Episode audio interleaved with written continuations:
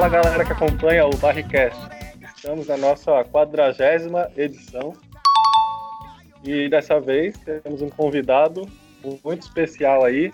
Estamos gravando hoje é Dia das Crianças, né? Mas é um presente é para todo mundo que escuta o podcast. A presença do Ricardo Cruz hoje com a gente. E aí, minha gente, tudo bem? Faz tempo que a gente estava ensaiando esse papo, finalmente rolou. E é isso aí, estamos aí para conversar sobre o que vocês quiserem. Boa. E o nosso amigo André, o Ganso, aí está presente também no podcast hoje. Boa, e só nós, e do, do time oficial, só nós dois, né, Barrigol? Todo mundo aí deu, deu problema, né? Ou tá inventando problema pra não gravar, né? Também tem essa também, né? O cara vai cair o meu modo e o Sérgio tá no meio do churrasco, de repente, já pensou?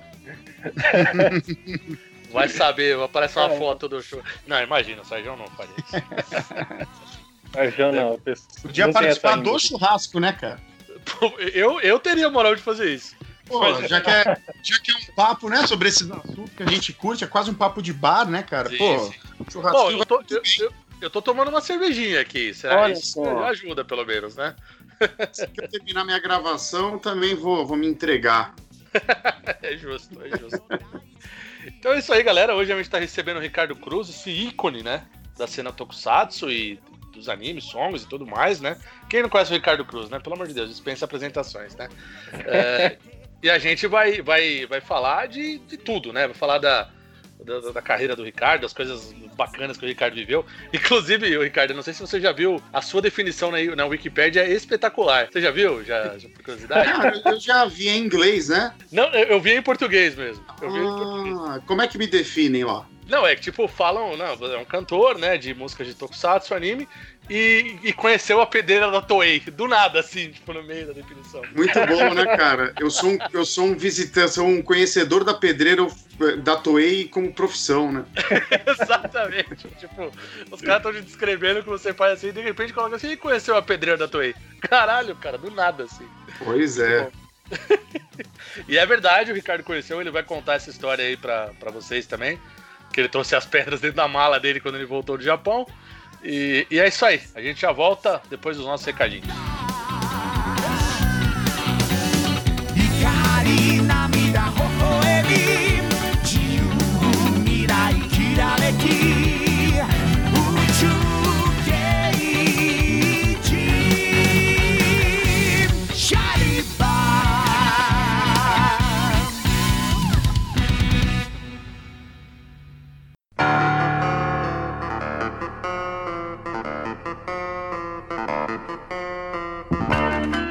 Fala, senhoras e senhores, vim aqui para dar um recadinho para vocês. As nossas redes sociais. Nos sigam em Instagram e Twitter, arroba Mundo Barrigol. No mesmo Instagram também sigam lá Barrigol TV. No YouTube, Barrigol TV. Há 10 anos no ar, meu amigo. Não é para qualquer um não, hein, rapá. Também sigam o canal do nosso outro integrante, o Morto, Gravina TV no Facebook, facebook.com.br Mundo Barrigol. Sigam a nossa fanpage. Nós também fazemos parte de um projeto muito bacana, que são os Podcasters Unidos. Então siga lá no Instagram, arroba Podcasters Unidos, uma página de divulgação de podcasts, com vários crossovers entre esses podcasts e tudo mais. Lá você vai conhecer muita coisa bacana, hein? Fica a dica, siga lá. E bora pro episódio, meu povo.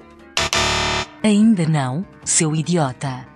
Faltou você dizer que estamos também em todos os agregadores de podcast: Anchor, Spotify, Apple, Overcast, Google Podcast e o Cassete A4.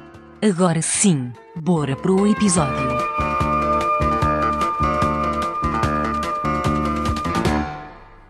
Você está ouvindo Barricas. One, two, three. どこかに置き忘れたまま知らずに通り過ぎてたとても大切なことを思い出したよ Muito bem, senhoras e senhores, voltamos aqui com a nossa. É quadragésima edição mesmo, Barrigol? Caramba, rapaz. Quadragésima. Rapaz. A, a Tokudok é a 39, deu certinho. Caramba, a gente nessa empreitada tokusatsazeira, digamos assim, que a gente tá. A gente gravou um monte de episódio aqui com a galera da Resistência, teve o Danilo e hoje tem a participação super especial aqui do Ricardo Cruz. É, bom, o Sérgio falou que ele manda mensagem se ele conseguir entrar, né? Vamos aguardar aqui, então de repente vai aparecer o Here Comes a New Challenger aí, o Sérgio vai entrar no meio da, da gravação aí. Here comes a new challenger! É, bom, Ricardo, é, primeiro, novamente, obrigado aí pelo, pelo, pelo teu tempo aí, por conseguir gravar conosco. E, cara, uma coisa engraçada que todas as vezes que a gente vê lives aí que você participa, com o Danilo, até mais com a galera da Resistência, né? Vocês, vocês acabam comentando, você comentou várias vezes, inclusive, a tua saga pela liberdade, né? pra, pra encontrar é, DVDs, coisas, né? Artigos japoneses. Sim, sim. E a gente é de São Paulo, e a gente se identifica muito com isso, porque a gente foi muito pra liberdade também. Vocês foram, vocês têm que idade? Eu tenho 35. Ah, então, regula comigo, é, é. Vocês são da época desplugada ainda, né? Exato, exato. A gente é da época totalmente analógica, então. É... eu contei até uma história aqui num Barrycast anterior que eu, eu, eu, pra você ter uma ideia, eu comprei o jogo do PlayStation 2 por encomenda na Liberdade. Verdade, do, verdade. Do Gavan dos Space Sheriffs. Sei, sei, sei, pô. Muito foda. E é dificílimo encontrar aquele jogo, né? É, é, ficou obscuro, né? Ficou, e é um jogo legal até, viu? Cara, e vocês iam no Neo Animation, não? Então, o Barrigol ia mais nesses daí. O Barrigol chegou em alguns eventos aí, né? Você e o Sérgio, né? A gente. Não, é, esse não, a gente foi na é, Anime Dreams, Ressaca, Friends. Não, Neo Animation não. Ah, sim, mas isso era bem depois, porque o, anime, o Neo Animation era dos anos 90, assim, eram as exibições de ah, vídeo é. na Gibiteca. Muito antes de existir ah. o Anime Friends, muito antes de existir Dreams, nada disso tinha ainda. Era roots, assim, era uma TV de depois tubo. 2004. Ah, entendi, entendi. Esse era, era mais 99, 98. Eu, eu, eu, eu, sabia do evento, mas eu não cheguei aí, não. Era por aí, não era? No, é, 96, não. Antes, antes eu entrei em 96. E o, a galera já existia lá um, há um ano. Acho que desde 95 tem. Hum. É bem, bem anos 90. O espírito dos anos 90, cara, era demais. Porque Caraca. tinha aquela conexão com fanzines, a troca de VHS intensa, né? Não tinha. Você dependia de reprise na TV para assistir as coisas. Sim. Né? Você não tinha na locadora e não estava passando na TV, você não via. Sim. Então você, você ficava lá caçando quem tinha gravado as coisas, fazendo fanzines, fazendo exibição em TV de tubo. A gente usava. A, a, o evento começou na, na Cena Madureira, lá na Vila na Mariana. Vila Mariana né, na Gibitec em fio, numa salinha ali, e depois logo migrou para Vergueiro, né? Uhum. E assim, a gente usava uma sala de cinema, a sala Lima, a sala Lima Barreto, lembro até hoje. Só que a gente Olha. não podia usar a projeção, então a gente levava uma TV de tubo e colocava ela na frente da arquibancada do cinema, entendeu? Sim. Então quem sentava lá para o fundo tinha que forçar os olhos e, e ver o que dava para ver, né? Era bem roots, assim, era bem o espírito dos anos 90, era demais. E TV de tubo era pouco pesada, né? Tem esse detalhe. Pois é. Era, sei lá, uns 25, 30 quilos, talvez. Aí era, era pesado, assim. Muitas vezes a gente revezava, né? Muitas vezes era, era a minha TV. E aí meu pai, né, santo seu Osvaldo, né, cara, ele acordava, porque era domingo, e começava a exibir 10 horas da manhã. Então, às 8, eu tinha que estar tá saindo de casa com meu pai, tadinho, né? Acordava ele, ele pegava a TV, punha no carro junto comigo, vamos lá para a Gibiteca, né? acompanhar o filho nesse hobby esquisito que ele arrumou para a vida dele. Mas meu pai é nerd também, então foi, foi, foi legal, era muito, era muito ah, da hora. Então ele entendeu perfeitamente, né? Sim, às vezes até ficava lá. ah, então tá, tá tudo tranquilo. É, eu, eu, eu, eu, vi que em uma live uma, na, na, Resistência que vocês fizeram há uns meses atrás, vocês falaram que eh, vocês descobriram há pouco tempo que tinha um. um, um alguém gravou o último Bycrossers aqui na, na, que passou na. Pois na é, Globo. cara, foi sim, sim. Isso aí quem tinha, que é o, era o Alessandro, meu amigo, Von Victor né, lá do Bazar do Carnegon, meu amigo, desde essa época aí, desde os anos 90, desde o começo. É, a gente estava conversando, o, o Von Victor, assim, ele é desconectado completamente da, do que a gente chama de tokunet. Eu também sou um pouco, mas o, o, o, Alessandro é bem mais, é bem, ele não, ele não, não, não conhece ninguém, não assiste nada, não, ele não está conectado nisso, né? Então, uhum. uma, um amigo em comum nosso, Matheus Mosman, é, tá, a gente tava trocando uma ideia e falou, porra, né, cara, final de Bycross nunca passou, né? Ninguém gravou. Aí o Alessandro falou: Não, mas eu tenho isso. Pô, cara, não, você não tem, não passou esse negócio. Acho que uma, tinha uma coisa que ele falou que não tinha passado, não tinha registro de exibição. Falou, cara, eu tenho, eu tenho esse negócio. Falou, não, você tá louco, você tá louco, que não sei o quê. Aí ele foi, procurou, procurou, falou, tá aqui. Daí tá no final do Bycrossers. Tá Caralho, cara. Dublado, assim. E aí ele me passou, a gente ripou e tal, e, e, e, jogou na internet. Eu passei por um cara lá que queria, troquei com um, um amigo na internet por uns posters que ele tava querendo muito. E, enfim, aí entrou pra, pra Tokunet, né? Parece que entra por uma empresa chamada Tokunet. Sim. Ganha distribuição, comentários. Mas tava lá na casa do Alessandro, jogada lá todo esse Direitos tempo. autorais, ganha tudo. É, é. Carimbado pelo balcão burocrático da Tokunet. Vamos para o arquivo. Mas foi muito legal. E todo mundo agora pode ver, né? Um negócio que tava perdido, essa dublagem aí. O episódio é uma porcaria, né, cara? Mas é, a dublagem é. é. muito boa. O Bycrossers, eu não sei se você tem essa impressão, mas a impressão que eu tenho é que ele, ele começa bem, assim, começa legal.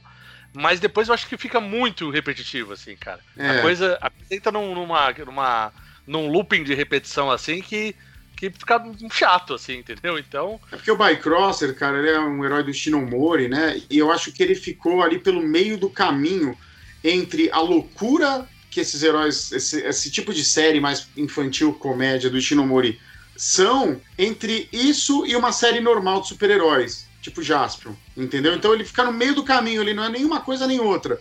Ele não é nenhuma série super arrojada como Jaspion, Changeman, mas ele também não é uma galhofa total como é o Machine Man. Ele é, ele fica ali no meio do caminho, sabe? Então acho que dá essa impressão, sabe? Eu, eu gosto mais do Machine Man, que é completamente amalucado, é doido pra cacete, aqueles vilões, né? Aquele o professor lá que espirra, o professor K é muito foda. Sim. Mas eu gosto de Bycross, eu tenho bastante simpatia por esse Machine Man Bycross, eu acho muito legal. Sim, sim, eu, eu gosto de Bycrossers também. Eu tava, há pouco tempo, eu tava vendo na, nosso, nosso querido e finado Tocoflix aí, né? Eu, eu, é. ta, eu tava acompanhando o Bycrossers, assim, alguns episódios, né? Metal. Legal, cara. É umas coisas assim, é aquela coisa, puta, japonês é completamente louco, né? Por coisas como Bycrosser, Machine Man, né? Exato. Batrina, é onde eles colocam as ideias mais malucas para fora, o roubo dos umbigos, né? Essas coisas maravilhosas sim. O Machine Man é o que tem as melhores aberturas, hein? Tokusatsu. É, a é, é muito legal o Machine Man. É muito boa, né? Música do Yuji Ono, né, cara? Um jazzista que Exato. fez a trilha sonora do Lupin, né? A, a, música é puta que pariu, é difícil bater essa música. Sim. Não, inclusive, a, a trilha é melhor que a série, inclusive. É, é, é. A trilha. Mas, cara, como combina, né? Uma coisa com a outra, assim. Eu, a, a trilha e a série. E, e, assistir em japonês é muito legal, porque a dublagem do Machine Man é podre, né? Ela não tinha ME, né? Uhum. Então ficava pulando, saltando da música original para quando entrava a voz dublada, cobrir a música. Então fica, tinha Sim. aquele problema igual o Google Five. Né? Google Five, né? E... A do Google Five é loucura, né? A bagunça. É muito doida. bagunça. Mas daí você vê em japonês, é muito melhor, porque Assim, eu tenho um carinho nostálgico por essa loucura dessa dublagem tosca aí, super, uhum. né, mal feita, né, sem ME e tal. Eu gosto, eu gosto de ver os episódios desse jeito porque me lembra a infância. Mas quando, em termos de qualidade mesmo, quando você assiste Google Five Machine Man no original, é outra experiência, né? É outra, outra experiência. É. Não, inclusive, o... eu acho engraçado porque o, o Alessandro, que fazia o, o caramba, o Sector Sun, né? O Tokusatsu brasileiro aí no começo dos anos 90. O Cristiano, ele, né? O Cristiano, desculpa, é, o Cristiano. Desculpa. É, isso. O Alessandro é o. É o, é o Von Victor. Não, é o Von Victor, na verdade. Eu tô, mas eu tô. Puta, eu fiz uma bagunça aqui. Na verdade, Muito eu tô. nome. É, eu tava tentando. Eu, eu, pensei no rapaz do, do Timer, mano. Timer ah, é o. Fabiano. O Fabiano, isso. É, o Fabiano. é muito ano, né, cara? Cristiano Exato. Assim. Fiz uma salada. É. Mas enfim, mas o, o, o rapaz do, do, do Sector Sun, quando ele fazia essa ele pegava trilhas de Tokusatsu, sabe? Ele não tinha como desenvolver trilha pra época, porque ele fazia. E ele fazia essa atravessada de trilhas para colocar nos episódios dele para imitar, né, os Tokusatsu, para fazer igual, né, como referência. Né? Ah, é? é? Ele atravessava como se fosse um, um conceito. E não era um conceito no Google Five, era, era erro. um conceito é maravilhoso, né? O conceito de ficar trocando a música no meio, né? Uma coisa experimental, bem louca, assim, né? Sim. Mas dá, dá, tem, tem uma. Tem uma, uma música que sempre se repete, aquela do baixo, turum, turum, turum, turum, sabe qual é? Turum, turum, que se repete muito. Que, pô, às vezes você quer escutar, né? Essas músicas que ficavam repetindo a exaustão, né? Igual aquela do Google Five. Pô, essa música é demais, né? Vocês escutando e tá enlouquecendo, assim, né? De tanto que ouve essa música, é. assim, na série. Essa música, tipo, tá ali no, no momento do robô gigante ali e toca essa música, cara. Você fala, caralho, mas por que que entrou isso aqui agora? É. É, realmente, eu tenho. Eu, eu, eu, eu acho que o Congo Five é, tem um outro ritmo, é outra história, é outra época, mas essa nostalgia que você tem, eu também tenho. Da dublagem da época da Band e tudo mais, é, é muito legal isso. Eu é tenho... gostoso ver desse jeito também, né? Enquanto você vê no original é outra experiência, parece que é outra série. Exatamente. Baigol, você quer Quer mandar alguma coisa aí pro Ricardo? Uma pergunta? Falar alguma coisa? Tem um monte, hein? Manda aí. Diga. É, eu ia começar perguntando, acho que é o clássico, né? Como que surgiu o seu contato, o seu primeiro contato com a cultura japonesa? Cara, foi a manchete, né? Foi a manchete, foi o Jaspion, Changeman, é, tudo aquilo, toda aquela época, né? Dos VHS também, eu era bem rato de locadora. Porque, como eu disse, meu pai, ele tem um pezinho no mundo nerd também, né? Ele alugava muito filme, muito filme de Velho Oeste, muita coisa, né, séries e tal. E eu ia muito com ele em locadoras, né? Então, eu, além de assistir na manchete, eu também alugava as fitas. Então, foi um período muito intenso, assim, né? Dessas... Eu vivi o boom dos tokusatsu na manchete, é, mais intensamente do que a maioria das pessoas, né? Tipo, eu, eu, assistia o tempo todo, gravava e quando ia na locadora ainda alugava as fitas. Você, você chegou aí no Circo do Jasper, Ricardo? Cara, não, nunca fui, nunca fui. Eu queria Rapaz. muito ter ido, mas nunca. Porque, né, pois é, né? Eu acho que meus pais naquela época não tava. Na época eu era pequeno, eu dependia dos meus pais para ir nessas coisas. Eu não ficava olhando muito o jornal e tal. Eu acho que eles, eles viam, no, acho que eles não, sei lá, mesmo se tivessem visto uma propaganda, não, não se comoveram o suficiente para me levar para assistir, sabe? Mas não, não, não, não fui no circo, adoraria eu tô ter. lembrando dessa época aí dos anos 90, tinha, eu ia com uns amigos na Liberdade também, e para variar não tinha dinheiro, eles compravam as VHS de anime depois assistia na casa dos meus amigos, ou eles me emprestavam as VHS e já era uma coisa do outro mundo já, né? Você pegar é, é. um filme do Dragon Ball e nunca ia demorar muito para chegar no Brasil, que era o do de Amemba, e assistir legendado o negócio e escutando no original, coisa que nos anos 90 era uma coisa absurda. Sim. Eu tava sim. acostumado com o dublado só. Era um outro universo. É, é, total, né, cara? Total. Aí depois você foi pro Japão, né, Ricardo? Aí você foi morar lá e. Aí, aí não, ainda, ainda antes de ir pro Japão, ainda, cara, foi um percurso, porque, assim, saindo dessa época da manchete, eu conectei com a época dos Cavaleiros, né, Sensei, hum. assim, e também fiquei doente. Fora dos animes. É, sim, eu também não, não tinha muita noção de anime, tinha algumas, algumas alguns fiapos de memória de ver Patrulha Estelar em alguma reprise maluca, de ver Zillion, de ver o que mais, meu Deus? Pirata do Espaço, talvez, tudo fiapos na mente, assim, porque eu era muito pequeno. Não cheguei a pegar, né, a fase que isso passou realmente aqui com força e tal, que é mais, um pouco mais antigo. Savamur, talvez? Não, não, não, porque eu, eu tenho 38 anos hoje. Então eu, eu nasci em 82. Ah, então só... Mas eu só fui ter memória das coisas. Minha memória só foi. O meu HD só começou a registrar coisa, sei lá, com. Eu, seis, sete anos, não, e não muito, cara. Eu lembro mais do começo da fase Jasper e Changeman, sabe? Uhum. Eu tenho fiapos de memória, como eu disse, de outras coisas, mas é quase inexistente, né? Tudo foi inédito para mim quando eu assisti. Era só uma familiaridade. É, Cavaleiros foi marcante. Aí Cavaleiros foi o, o, anime mesmo, né? Que eu vi, assim, já mais velho, né? Devia ter meus 12, 13 anos. E fiquei maluco por Cavaleiros, né? Vivi todo um anime boom ali também, igualzinho aos Tokusatsu. É, a partir de 94, 95. Eu vivi um, uma fase absurda, consumindo as revistas tipo Herói, Heróis do Futuro, Animax, tudo que saía, né, por causa de Cavaleiros, né, foi uma foi bem intensa a febre dos Cavaleiros. Eu consumia e ficava tentava, gravava tudo que passava na TV de anime, tudo, assim, era, era doente, era uma coisa obsessiva. Eu lembro até que ficava às vezes eu ficava desesperado, porque eu lembro que quando estreou Dragon Ball na, da Gota Mágica, ele passava de manhã, acho que 10 e meia da manhã, e que era o mesmo horário que estava passando Churato, eu acho que na manchete, sabe? No SBT passava Dragon Ball na manchete. Então eu ficava com vídeo cassete em cada cômodo da casa gravando. né? Minha mãe não entendendo nada, porque ali já. Né? por que essa obsessão, que não sei o quê. E a imagem meio tosca, a gente não tinha TV a cabo, então tinha que sintonizar com a antena, sabe? Aquela imagem meio fantasmagórica. Então, assim, conectei com os animes, vivi um boom dos animes muito intenso também. E lá por 96 foi quando, é, uma, um, um, belo domingo, estávamos todos reunidos na casa de vovó Yolanda, já falecida, comendo uma macarronada. Quando eu pego o Estadim, né, que é o, um suplemento infantil do estado de São Paulo da época, e lá tinha uma matéria sobre Cavaleiros do Zodíaco, sobre a febre dos animes. No rodapé dessa matéria, tinha um, uma nota falando assim: em São Paulo, na região da Vila Mariana, você encontra uma biblioteca de mangás japoneses originais. Eles reúnem vários títulos de várias épocas, papapá, papapá. Eu virei para meu pai e falei: pai, eu quero ir nessa biblioteca. Eu quero ir aqui, vão, me leva, pelo amor de Deus, eu quero ir, quero ir, quero ir. Enchi tanto o saco dele que ele me levou.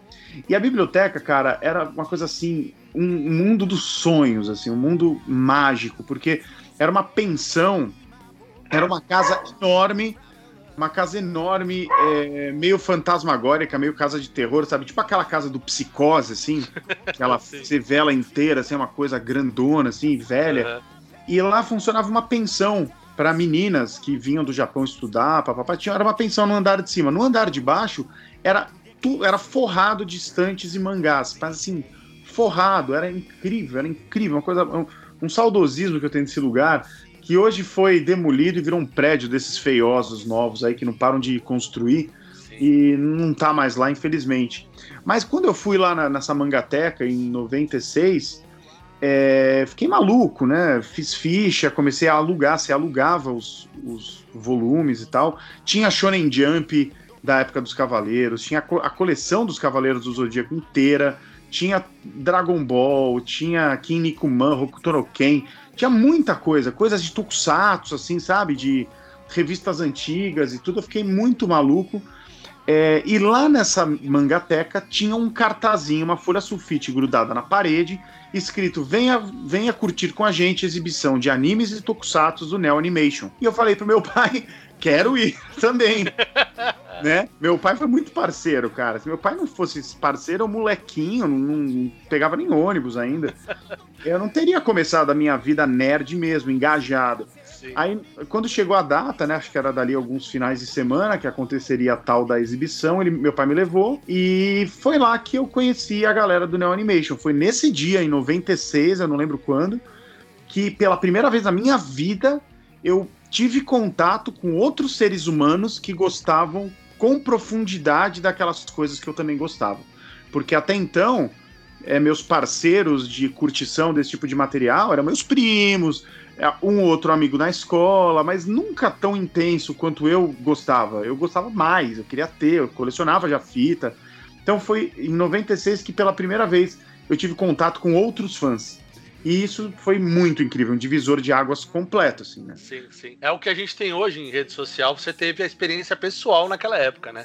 É, exatamente, exatamente. Não tinha, né? Se, se já tivesse internet, eu já estaria, né, doidão, conhecendo gente e tudo mais. Mas não. E aí eu é, entrei pro, né, com o tempo fiquei amigo do pessoal, entrei pro grupo como membro do grupo e aí comecei a me engajar nas exibições. A partir desse ponto, eu conheci locadoras japonesas que eram locadoras que traziam gravações da TV japonesa para alugar para descendente que morava no, em São Paulo. E eu, a gente fazia ficha nessas locadoras, a galera do NEL já conhecia isso, me apresentou, me levou e eu também vivi intensamente essa época. É, livrarias japonesas, é, casa de colecionadores, enfim, a gente vivia intensamente é, essa curtição já com materiais inéditos a partir desse ponto, né? Não dependendo só do que está na televisão e só o que está na Animax ou na Herói, né? Não, a gente comprava revistas japonesas que eram caras, a gente era muito novo, não tinha grana, então era bem escasso, né? Quando você conseguia comprar um livro, era uma comemoração e você destrinchava aquele livro. Foi assim que eu aprendi japonês, né? É, comecei a aprender japonês, foi destrinchando livros de tokusatsu e anime por pura paixão, né, cara? Fui aprendendo a, os alfabetos, um pouco da gramática, até fazer um curso formalmente. Eu ficava só aprendendo via o consumo dessa, desses materiais, né? Ah, que eu achava tá. na liberdade, e assistindo as fitas. Em japonês sem legenda nenhuma, porque eram fitas gravadas à TV de lá, né? Não era para não, não foram feitas para os fãs alugarem, eram feitas para filhos de, de, japoneses que moram no Brasil se Sim. divertirem, né? Só que virou nossa fonte de material é, vigente na época, né? Então eu assisti Car Ranger inteiro, junto com o Japão. Eu assisti Mega Ranger, Gingaman, Aí Google Five é 99 é quando eu vou para lá, então eu assisto no Japão mesmo, né? Mas é, é, assim, é extremamente marcante, importante esses anos de 96, 97, 98 na minha vida, assim, é muito. Eu sinto uma saudade, uma emoção, porque foi quando eu vi essas séries né, no original, acompanhava, era uma coisa muito mágica para mim. Foi quando eu aprendi é, o japonês, é quando eu fiz um monte de amigos que e, e quando a, e a, minha febre por, por esses assuntos foi crescendo, crescendo, crescendo, crescendo, até che, chegou um ponto que meu pai falou: que você não vai pro Japão de uma vez, sabe? Você não vai para lá. Eu falei, pô, será que dá? E ele me é. ajudou a achar um intercâmbio. E aí, em 99, eu fui fazer o terceiro colegial. Hum, que legal, aí cara. Tá, o intercâmbio. foi pro intercâmbio que você foi, então, lá pro Japão. Não, eu achei foi. que tivesse sido de, com a cara e com a coragem, assim, de repente. Não, não, não. Eu, o meu pai falou: ah, você não quer ir pro Japão? Daí ele lembrou: tem um tio meu. Um, que ele era alguma coisa do Rotary Club, que é uma organização aí, um órgão que promovia, entre outras coisas, intercâmbio de jovens, né, em, em países, né. E aí meu pai foi atrás desse tio, esse tio falou, ah, indicou lá, vai, vai aqui, eles fazem sim intercâmbio todo ano, papapá. Aí eu me inscrevi a um intercâmbio gratuito, é, meu pai só pagava acho que 100 dólares por mês para me darem lá, né? Para ser repassado para eu, enfim, comer um negocinho fora, comprar livros de Ultraman, livros de Sentai, né? é, precisava ter uma graninha, porque no Japão sem Mas grana é tortura, né? lá, né? é, pois é. Então é, foi pelo Rotary Club. Eu fiquei um ano lá em Tochigi, capital de Utsunomiya. É, desculpa, Utsunomiya, capital de Tochigi, ao contrário é uma cidade a 100 quilômetros de Tóquio, mais ou menos, e fiquei lá morando com famílias japonesas. Fiquei em quatro famílias japonesas, três meses na casa de cada uma. Uhum. E, e, fiquei exatamente um ano. Né? O intercâmbio do Rotary Club era bem, é bem fechadinho, é bem preciso. Você precisa ir com. É até meio esquisito, você precisa ir com 17 anos você não pode com 18, né? O que é bizarro, né? Porque você tá 17 anos, você tá terminando, você tá indo pro terceiro colegial. Então é trunca, né, um pouco a vida escolar aqui. Sim. Mas enfim, essa era a regra, né? Então eu tinha que ir com 17 e voltar com 18. E aí eu fui, como eu faço aniversário em janeiro, eu fui em janeiro e voltei exatamente um ano depois. Então fiquei exatamente um ano mesmo, contado no calendário, assim, nem quase nenhum dia a mais. E 99 inteiro, o ano de 99. Foi maravilhosa a experiência. Caramba, cara. Eu fico, eu fico imaginando, assim, porque eu tenho muita curiosidade de, de conhecer, assim, o Japão, assim, pra, pra saber como que funcionam as coisas. Porque a gente, a gente tem uma visão do Japão e eu acho que só quem está no Japão mesmo sabe e, te, e pelo menos compreende muita coisa que nós ocidentais, eventualmente daqui, não, não, não consegue compreender, né? Eu mesmo, algumas coisas é, que acontecem, algumas séries de tokusatsu e tudo mais, você fala, mas por que, que aconteceu isso, né? Eventualmente, algumas, algumas reações, né? E tudo mais. E, e só quem entende e conhece a cultura japonesa consegue explicar melhor. E ainda mais um ocidental que foi para lá, né?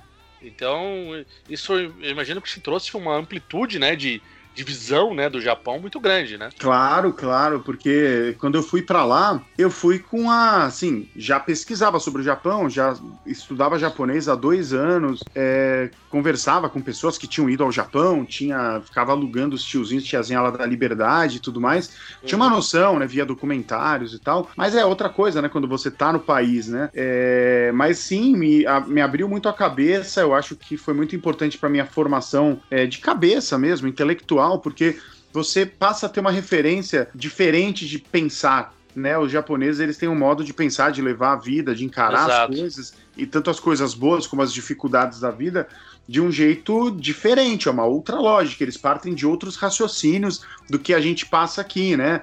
Se a gente for entrar um pouco rapidinho em filosofar sobre o assunto, né? A nossa, nosso mundo ocidental aqui ele é muito pautado por valores morais que vêm da religião, de diversas religiões, muita, uma cultura muito cristã, que meio que determina a moral, né? Você não pode, você tem que respeitar, você tem que orar a Deus, senão você pode ser punido e não sei o quê. Lá no Oriente, no Japão especialmente, eles são shintoístas, né, que é uma, é uma religião originária do arquipélago japonês, e muito o budismo também é, entrou no Japão e se transformou lá dentro. Eles são, eles misturam bastante o budismo com o shintoísmo, que é uma outra lógica de você encarar as coisas, né? De você encarar respeito, trabalho, uhum. coletividade e tudo mais. Então, é, você vê isso em prática, né? As pessoas se comportando do jeito que ela se comporta, te falando Sim. com você e tal. Isso vira uma referência extra na sua cabeça, muito importante para você levar a sua vida, né? Para mim foi muito importante. Para, enfim, até hoje é, né? E, e isso o intercâmbio me trouxe, assim, nesse um ano, sabe? Isso Caramba. foi bem transformador, até porque eu era novo, né? E Sim. você absorve as coisas com muito mais é, imediatismo quando você é novo. Sim, sem dúvida. Se você fosse mais velho, talvez você talvez tivesse uma experiência legal também, mas não tão profunda. Pois é. Como você foi novo, né?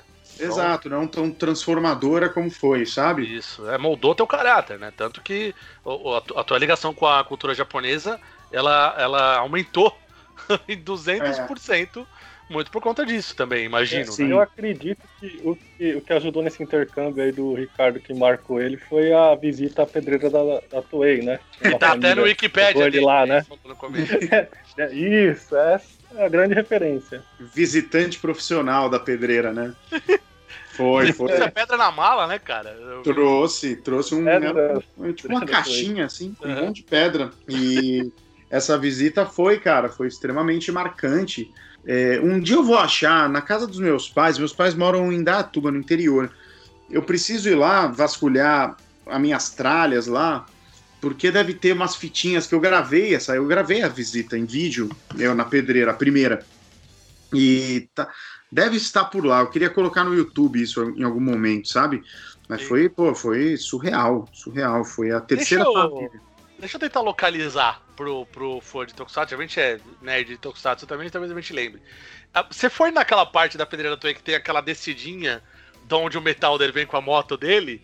que é tipo uma descida sim, vai sim, plano ali. Sim, sim, fui, fui, fui. A pedreira, porque assim, todas as pedreiras, né? Você vai. Você vai. É, uma, é como se fosse uma montanha é, que você explode ela e você faz um buraco nela, né? Então você vai fazendo por várias camadas, né? Então você vai criando platôs, aí vai tem, tem uns gaque, né? Como é que é? Uns penhascos, assim, vai uhum. criando outro platô, desce mais um pouco, outro platô. Então, muitas coisas eram filmadas nesses platôs, assim.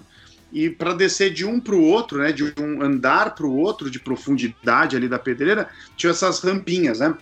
É. Hoje, hoje mudou bastante, né?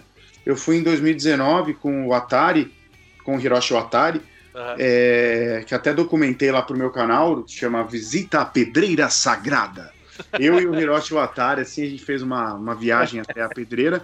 E ela, um dos comentários dele foi esse, esse, né? Tipo, a pedreira mudou bastante, porque justamente a extração de pedras fez com que os, o, a altura dos penhascos baixasse. Então ah. você não tem mais, sabe quando você viu o vilão aparecendo lá em cima e o herói estava lá embaixo, assim, uma distância absurda, ele estava alto, alto, alto. Essas distâncias diminuíram, sabe?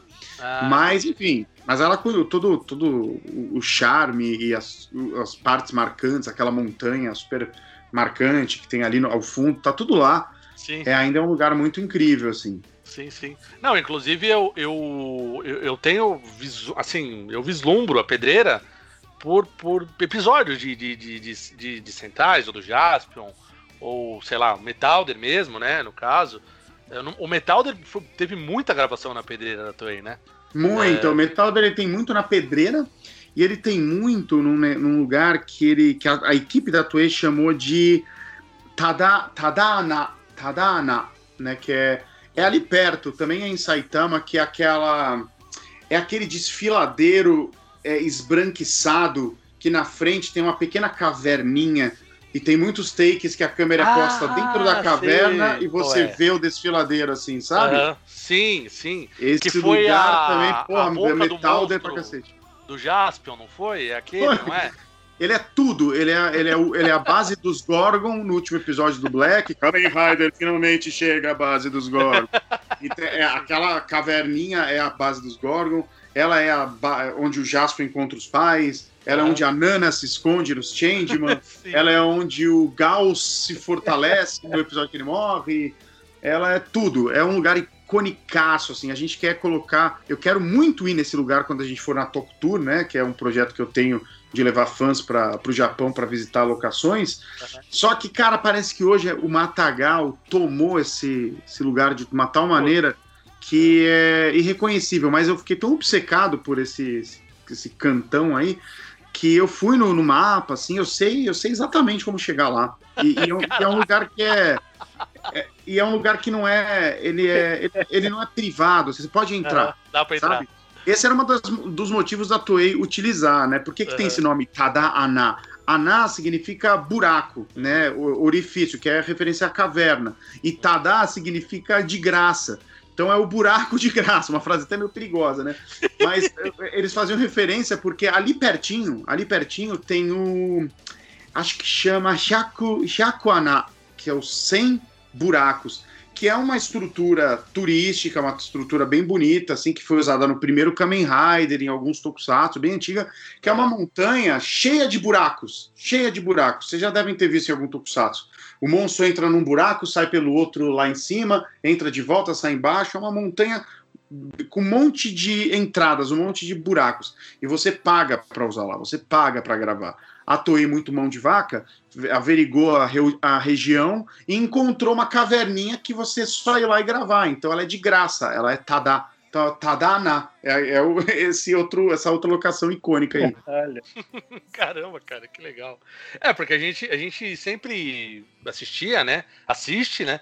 e vê as, os locais assim, você fala, não, peraí, isso aí tava na série tal, isso aqui tava na outra tal. E a gente não vai, não vai reconhecendo. Eu não tinha feito tantas relações assim. Eu tinha feito dessa, dessa entradinha ali pra. Pra, do, do, do Metal dele e do Jaspion. Agora, eu não sabia do, do Black Kamen Rider, eu também não tinha notado. Agora você falou, é verdade, cara. Eu pensei aqui, falei, porra, pode crer, é o mesmo lugar. Pô, mas então, é, tá em todas, tá em todas as séries, assim. Rapaz. É onde o Aburamu, o primeiro episódio do Aburamu, lá que ele fica. Não, o da Manin Luana, sabe? Que ele fica hipnotizado. Ah, sim. Ele, ele vai jogar o torra lá do penhasco, é aquela porra daquele penhasco, é aquele lugar, né? Jirai aparece demais, acho que na luta do Aman Negro também, eles lutam ali na frente. Sim. É, o Jirai aparece bastante, aquele, aquele trecho ali. É, eles usavam. É. Era de graça, né? Sim, sim, é, pois é, era o buraco gratuito. Era o buraco gratuito. Tinha que usar. Verdade, tem a luta também contra o Canin Dragon que eles usam ali, aquela. Tiram a coragem dele naquele laguinho ali. Acho que é por ali também. Cara, ali não, ali já é diferente. Ali, eu não, não, não, sei dizer exatamente, mas eu imagino que seja na mesma, na mesma província, Região. né, Saitama. É, mas é, não é, não é tanto. Porque ali é um, é um. Assim, tem uma estrada, você entra num desvio, você chega no desfiladeiro. Na parte de cima, se você sobe aquele morro, né, que você vê bem icônico, morro esbranquiçado, em cima hoje é como se fosse um estacionamento de cargas, então é um lugar urbanizado ali, sabe? Então não é, é, não, não vai ter laguinho nem nada, assim, é só um canto que, que tem natureza, assim, sabe? Ah, legal. Cara, Barrigol, em qual local na Tokunet se discutiu geografia de Tokusatsu, cara?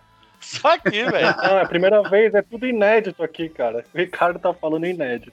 Ele tá discutindo a geografia do, dos locais. Olha Saitama. Aí. Sensacional.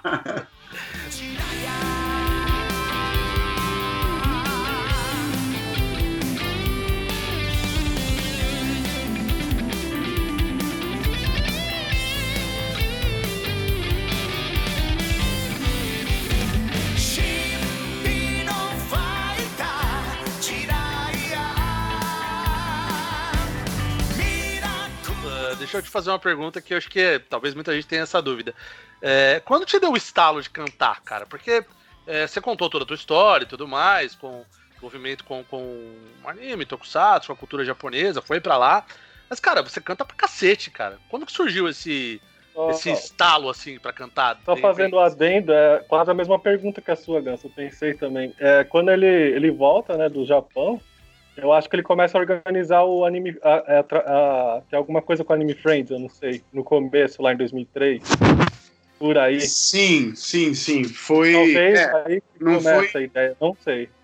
Então, é, quando eu voltei para cá, é, eu comecei a fazer cursinho e tal, mas eu logo, e eu não lembro como, cara, tem um branco, eu não sei porquê, mas eu comecei a trabalhar com o Sato, com o Nelson Sato, é, na CNT, num programa que ele tinha lá, chamado Sessão Super-Heróis, eu não lembro se vocês lembram disso, que era na, era na CNT, o HF, a CNT já era o HF, já não era ah, mais lembro. na TV Passava Tokusatsu também, passava? Então, era um programa justamente de Tokusatsu, era ah. apresentado pela filha dele, criancinha, Jaqueline Sato, ah. vestida com a roupa do Zack, do Cybercops, e passava Cybercop, Ultraman, National Kid, eram aqueles seriados que o, que o Sato tinha. Uhum. E esse foi o primeiro emprego da vida. Eu, com 18 anos ali, eu era redator. Eu escrevia o que a Jaqueline Sato ia falar, sabe? Oi, amigos, hoje vamos ver uma incrível aventura em que a Destrap planeja criar o pânico em Tóquio, sei lá. Textinhos assim. E na paralela, eu comecei a trabalhar como freelancer, fazendo revistas de anime e tokusatsu para a editora Scala, que fazia Anime Do e tal. É, ali eu fiz, eu fiz uma, uma revista de Tokusatsu que muita gente lembra, eu e o Rodrigo Guerrino fizemos, que é a Comics Millennium Especial Tokusatsu. A gente, pô, escreveu textos sobre temas que ninguém falava na época, assim, textos longos, longos, longos. Tem um texto do, do Rodrigo Guerrino sobre Giant Heroes, né, os heróis gigantes dos anos 70, que era um assunto também muito pouco explorado, uma matéria sobre Gaban, uma matéria sobre a P-Production, então tinha muita coisa legal nessa revista. Então esse foi meu ano 2000. No final do ano 2000, a editora Conrad me chamou para uma entrevista para falar justamente da pedreira, para que o Renato Siqueira, que é um meu amigão assim até hoje, ele trabalhava lá na revista Herói, e ele falou: "Cara, um amigo meu voltou do Japão agora, e o cara é louco, ele foi na pedreira da Toei e trouxe pedra do chão". Falou: "Isso vale uma entrevista, não vale?" Ele, pô, vamos entrevistar o cara. Daí eu fui lá, contei a história toda e tal. E, e falei que, pô, também escrevia, também tava nessa, de, né, era fã. E eles me chamaram, a Conrad me chamou no final do ano, assim, para trabalhar na redação fixo, para entrar na revista Pokémon Clube e colaborar com as outras, Herói e tal. E isso foi daí 2001, 2002, 2003, 2004, fiquei, fiquei até 2004 na Conrad. Nesse meio tempo, enquanto eu trabalhava lá, eu conheci o, o Takashi, eu já era muito amigo do Nagado, a gente ia com o Nagado na casa do Takashi, que também é o cara que né, organizou o Anime Friends, para cantar, né? Porque eu já comecei a cantar no Japão na, na época do intercâmbio de brincadeira no karaokê, né? Lá o karaokê é uma febre, todo mundo vai. Como eu né, estudava em colégio normal, eu ia com os japoneses para o karaokê cantar. Quando eu voltei para o Brasil, achei um karaokê na Liberdade, continuei cantando, aprendi que eu gostava de cantar é, essas músicas que eu amava ouvir, né? Desde os anos 90. E aí a gente, em 2002, assim, a gente frequentava muito a casa do Takashi para cantar. E lá surgiu a ideia, pô, vamos criar um evento diferente que nunca ninguém fez aqui, trazendo os caras do Japão e tal. E esse foi o embrião, cara, pro primeiro Anime Friends que a gente fez em 2003. Então, é, tipo, o, o, o Anime Friends surgiu, então, basicamente, da, da, da, da tua cabeça, do, do, de, de, quantas pessoas mais ou menos tinham ali no, ah, no era grupo o, ali? Era o Takashi, tinha o Nagado, tinha o Fábio Shin, que foi quem conheceu o tal do Takashi, né? O Takashi era um empresário que uhum. veio de uma outra área e ele entrou pro anime, né? O, o Fábio Shin, conheço desde mil anos, é um professor de desenho, mangá e tal. E eles estavam trabalhando juntos, eles tiveram a ideia de fazer um evento, eu comecei a frequentar a casa deles, me envolvi, e aí veio a sacada, porque quando eu estava em 99 no Japão, eu fui assistir o primeiro Super Hero Spirits, o primeiro de todos, é, que inclusive tem CD, né? Saiu para aquele primeiro CD, né? Que não, Caralho, não é você tava lá? Eu tenho. Tava, eu, eu, eu, consigo, mas é o CD, não é o DVD. Ah, sim, sim. O DVD só foi surgir depois, o 2000. Daí uhum. eu já não estava nem mais no Japão. Mas o de 99 saiu em CD. Eu até a contracapa do CD é uma foto do público saindo e eu consigo me localizar ali na, na, na, na, na contracapa. Caraca, que legal, cara. E aí, é, eu fui no primeiro Super Hero Spirits, aí fui no segundo, teve um outro aquele ano, e eu fui no show do Hironobu Kageyama solo, Power Live 99, foi incrível. E aí eu trouxe essa ideia imediatamente, cara. Por que, que a gente não traz esses caras que cantam as músicas para o Brasil, sabe? Porque foi uma é. coisa muito emocionante para mim, foi uma experiência muito marcante e ia ser para todo mundo, né? Porque todo mundo viveu a mesma geração que eu, tem muito fã que viu aquilo lá e as músicas sempre tiveram um papel muito importante, né, pra gente gostar das séries. A música é importante, é legal. E eles toparam a ideia, né? O Takashi topou a ideia, a gente ele estava investindo uma grana dele, a gente não tinha muita grana para fazer o evento, sabe?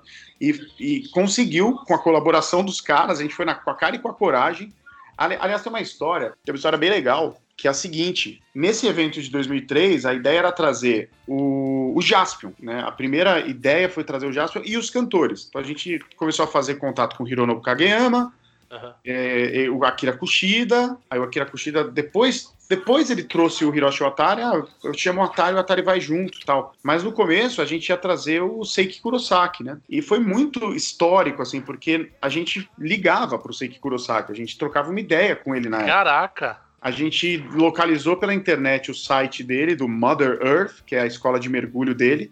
Sim. É lá em Okinawa, né? Uhum. Aí ligamos, mandamos e-mail, ele respondeu o telefone, a gente ligou, eu falava com ele lá em japonês, morrendo de medo. E, e naquele momento ele estava muito aberto para vir ao Brasil, ele queria muito, ele quase veio. Só que tinha um problema muito sério, porque ele dá aula de mergulho, ele vive disso lá. Uhum. E julho aqui é frio, mas no Japão é o calor, é verão. Ah. E é o ah. auge da temporada de mergulho, é quando ele ganha dinheiro, quando ele, o negócio funciona, né? E eu conversei com ele, com a esposa dele, que na época era, era viva, né? Que é aquela atriz que faz a Fara, uma das inimigas do Bioman, né? Eles se conheceram, inclusive, na série do Bioman. E depois foram para Okinawa morar lá e tal. É, ele, a gente negociou o máximo. Eu falei, cara, a gente não tem dinheiro, a gente não pagou cachê para ninguém naquela época. O Kageyama veio sem receber, o Kushida veio sem receber, o Atari veio sem receber. A gente pagou só o hotel, a passagem aérea e a comida aqui porque realmente era o primeiro evento, não, não, não havia tanta grana assim. Uhum. Pra, não tinha aporte para fazer. Não dava para trazer acompanhante, sabe? Pô, imagina, os artistas desse nível que eles eram, ele, normalmente o cara não viaja sem um empresário junto, né? Sim, tem, sim. Eles, eles toparam mesmo assim, né? E o, e o Seiki Kurosaki, no final das contas, ficou, se tornou impossível, porque ele falou, cara, eu, eu quero muito ir. Você não sabe como eu tô tentando fazer as coisas, resolver tudo para ir mas é, é, impossível, cara. Se vocês não têm como me pagar pelo menos uma cobertura do que eu ganharia estando no Japão em alta temporada aqui com o meu negócio, Sim. eu não posso simplesmente, por mais que eu queira, abandonar tudo e ir pro Brasil, sabe? Tá. Então foi bem, foi bem, a gente ficou bem chateado na época, mas valeu o contato, ele contou histórias do Jasper, foi legal. E, e aí a gente definiu esse, essa tríade inicial que veio em 2003, foi o Kushida, o Atari e o Kageyama, sem cachê, sem manager, na cara e na coragem para um país tão distante, tão mal falado, né, internacionalmente, que é o Brasil. Então, eu acho que se a gente teve uma grande era aí, que durou uns 10 anos, até mais, é, de grandes shows de anime song, com vários cantores, várias bandas e tudo mais, se deve muito à nossa loucura daquela época de vamos fazer, vamos fazer, vamos fazer, e também a parceria gigantesca do Kageyama, do Kushida e do Atari, que toparam vir mesmo sem receber nada e fizeram do evento um sucesso em 2003. Sim, sim. Cara, é, o, o, eu, não, eu não sei se ainda é viável, se seria viável fazer isso, de repente, mas o, o, o Kurosaki ele tem dimensão do que ele representa pro brasileiro? Acho que hoje em dia tem. tem. Eu acho que hoje em dia tem? tem? cara, porque, enfim, muita gente já foi falar com ele, ele sabe, assim, mas o, o aconteceu algo misterioso aí com o Kurosaki que eu também não sei dizer, que ele meio que cortou, pelo que eu sei, né? Hum. Ele cortou relação com esse mundo artístico. Ele não quer saber de Jasper, sabe? Não, não, ele não quer participar de evento, ele não quer saber de nada, assim. Ele não, ele recusa os convites, ele não aparece, acho que nem no Japão ele aparece. Uhum. Ele não, ele não, não faz mais é parte desse mundo conscientemente, assim tem algo ali que, na época que a gente tentou trazer ele em 2003, não tinha. Ele estava empolgado. Se o evento fosse em novembro, ele viria, entendeu? Caramba, Mas cara. depois eu não sei o que aconteceu, porque em, no, em 2009, por aí, eu, eu fui pro Japão para cantar com o Jan, encontrei com o Atari e a gente ligou para ele de novo, né? Eu falei, pô, Atari, seria muito legal ele ir, vamos falar com ele e tal. É, e quando a gente falou em 2009, é, a atitude dele já foi totalmente outra, sabe? Ele, ó, agradeço o convite, obrigado, mas não, eu não, eu não, eu não, não, não faço mais parte desse universo. Muito obrigado, sabe? Caramba. Então, não sei. Alguma coisa aconteceu aí. Caramba, Ô, que Ricardo, coisa.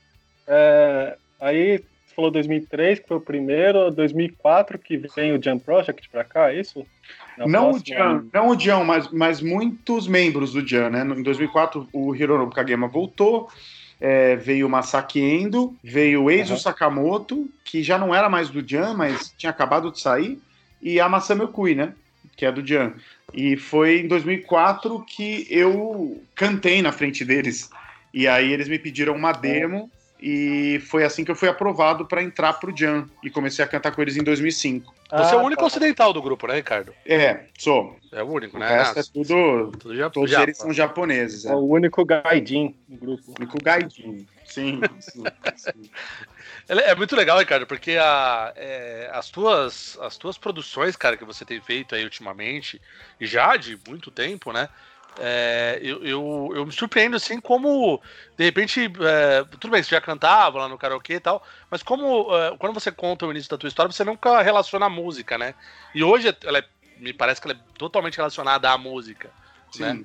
É, eu acho engraçado isso, porque, cara, não sei se você não sabia desse seu talento, porque você canta pra cacete, cara. Eu acho engraçado, porque, porque as pessoas normalmente, quando começam a cantar, vou dar um exemplo esdrúxulo aqui, mas você pega a Sandy Júnior, por exemplo né? É, seis anos já tava lá aparecendo, lógico, né? Todas as circunstâncias que a gente já sabe, de pai, tudo mais, famoso já, tudo, tudo mais. Mas, cara, mas é. Você não tinha esse feeling antes que você tinha esse, esse, essa veia musical tão aguçada, cara? Não, cara, não tinha. E eu vou te falar, não tinha uma veia musical muito aguçada, não, sabe? Tipo, quando eu uhum. fui pro Japão, é, eu comecei a cantar lá. Eu, eu, eu nunca tinha imaginado na minha vida que eu pudesse cantar. Nunca, nunca, nunca, nunca. Quando morei lá, é, é, a gente ia nos karaokês, eu descobri que tinha um livro, o tamanho de uma bíblia, só de música de tokusatsu, assim, né? Então eu lá no karaokê, aquela estrutura, aquela coisa mó legal, né? Legal no karaokê. E ainda por cima tem todas as músicas que eu sempre amei, cara. Tinha as músicas, tinha toda a trilha do Jasper, do Changeman, sabe? Era, era a Bíblia do Edim, velho. É, então. Aí eu comecei a cantar e o pessoal lá do, da escola mesmo me elogiava, falava, nossa, tem uma voz legal, tem uma voz legal. Só que, cara, aquela época eu cantava totalmente diferente do que eu canto hoje. Naquela época eu tava, eu tava, em 99 eu fiquei muito fã do Tiro Mizuki, né? Muito fã do Tiro Mizuki, sim. Uhum. De querer ir no show das mil músicas que ele fez, né, em 99. Eu até ganhei o ingresso, mas não pude ir e tal. Tem todas umas histórias, assim mas eu era muito fã dele. Então eu cantava muito é, simulando a voz dele. Eu cantava as músicas de anime, de tokusatsu, tudo meio que tentando imitar a voz do Tiro Mizuki, sabe? Uhum. Que era uma coisa mais grave, né? Eu ficava cantando sempre, sabe? Ginga o Kirisaku High Power. Eu fazia uma voz assim, que não era minha, não é a minha voz hoje, né? Depois uhum. você vai cantando, vai explorando, vai explorando, você chega na, no, no seu estilo, assim, mas demorou mesmo no começo do, do, quando eu cantava na AnimeCon em 2001, né, a gente punha stand da Conrad lá nos eventos de anime, tinha sempre uma sessão de karaokê, eu cantava, era tudo com essa voz, meio Ichiro Mizuki, meio Salsa Sasaki, sabe, meio Saraba Chikuyo, era uma coisa meio assim, grave, e minha voz ela não é grave, ela tem um lado grave, mas ela é uma voz mais aguda também, e isso veio eu vim trabalhando isso aos, com o tempo, sem perceber muito, sabe? Hum. Depois eu comecei a curtir muito Kageyama, Masaki Eno, então ia... Sempre quando você começa a cantar, né, assim, acho que na música é muito comum isso, nas artes é muito comum isso, né? desenhista também, né? Você começa a se inspirar em quem você gosta primeiro. Você começa Sim. a imitar quem você admira, e com o tempo você vai desenvolvendo o seu próprio estilo, sabe? Mas você fez alguma coisa, algum trabalho para voz específico, alguma coisa? Eu fiz uma, eu fiz umas aulas, não muito não, mas eu fiz algumas aulas no, no, no começo dos anos 2000, é, fazia aula de canto, é, sei lá quanto tempo que eu fiz. Depois eu fiz mais um pouquinho com outra professora, com a Daniela, que era foda, era muito legal. Depois, mais recentemente, assim, de 2014, 2015, eu estudei com a Marília Zangrande, que é uma ótima coach vocal. Inclusive, ela está no Instagram, eu acho que quem se interessa pelo assunto, segue ela, ela dá várias dicas de como você pode no dia a dia ir melhorando a sua voz, ela é foda. É Marília Zangrande. Uhum. E, mas sempre espaçado, sabe? Eu nunca fiquei, sei lá, dois anos sem parar tendo aula, assim. Eu sempre períodos que eu tinha, mas que foram muito importantes, assim, você aprende a não se machucar, você aprende o rumo que você tem que dar para sua voz. E cara, na boa, você tá sempre aprendendo. Tá sempre aprendendo. Antes de gravar, começar a gravar agora com vocês, eu tava gravando uma música. É, uma música do meu disco novo, né, do Invasion Zone. E é uma o Invasion Zone ele tá todo maluco, né? Ele tá um disco bem diferente em termos de estilo daquilo que eu costumo compor. É, tá um disco bem mais como dizer, mais pop, mais experimental, mais alternativo e com o pé no, no song também. Então tem muita música que o estilo de cantar, o estilo de soltar a voz é muito diferente do que eu tô acostumado a cantar. São aquelas músicas mais enérgicas e tudo mais. Então eu tava aqui hoje, assim, fazendo vários takes, e nossa, legal, vou cantar essa frase sussurrada, agora eu vou trazer um grave, agora eu vou fazer. Sabe, você aprende fazendo, cara, fazendo coisas diferentes, fazendo coisas novas. Nunca para. Uhum. É, é, normalmente a prática traz a perfeição, né? Na verdade, sim, vai praticando tanto, sim. né? Pra quem já tem, já tem o talento e tudo mais, é bem bacana. Você está ouvindo Barricas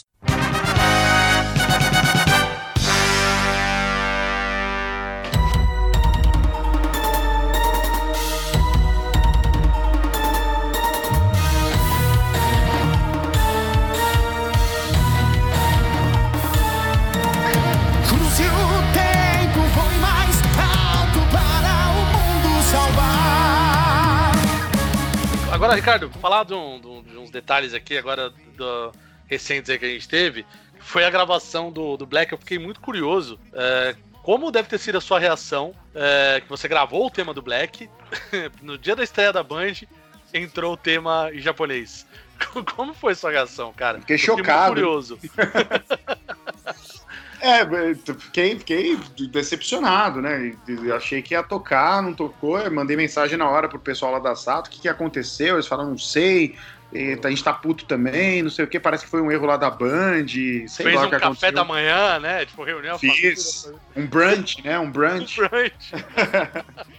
sim, sim, tá. Foi, foi um dia especial, assim, pô, vai passar na TV e tal. Mas não aconteceu. Então foi bem. Foi bem é, foi bem frustrante. Olha minha cachorrinha latindo, pera só um minutinho. Será? Ela também, ela também ficou decepcionada. Pois é. Toda vez que chega gente, ela late. Ela chama Rames. A Rames? A Rames. Silêncio. Falando do, do Kamen Rider Black, que você gravou no Anison Lab, né? E aí como que começou o projeto do Anison Lab, né? Que eu acho que foi depois ainda do que você cantou a abertura da saga de Hades, né? Aí você começou com o projeto. Foi, foi, foi. Né? O, Anison, o Anison Lab é um projeto é, recente na minha carreira, né? Ele é, depois de tudo, ele começou tem dois anos, né? Tem dois anos. É, é um projeto novo, assim, que, pô, eu adoro. A gente vai voltar agora com uma nova temporada de músicas. É, eu e o Lucas Araújo, né? Que é o, faz o, o, os arranjos das músicas, é um grande guitarrista, um grande amigo. É, a gente está junto nessa.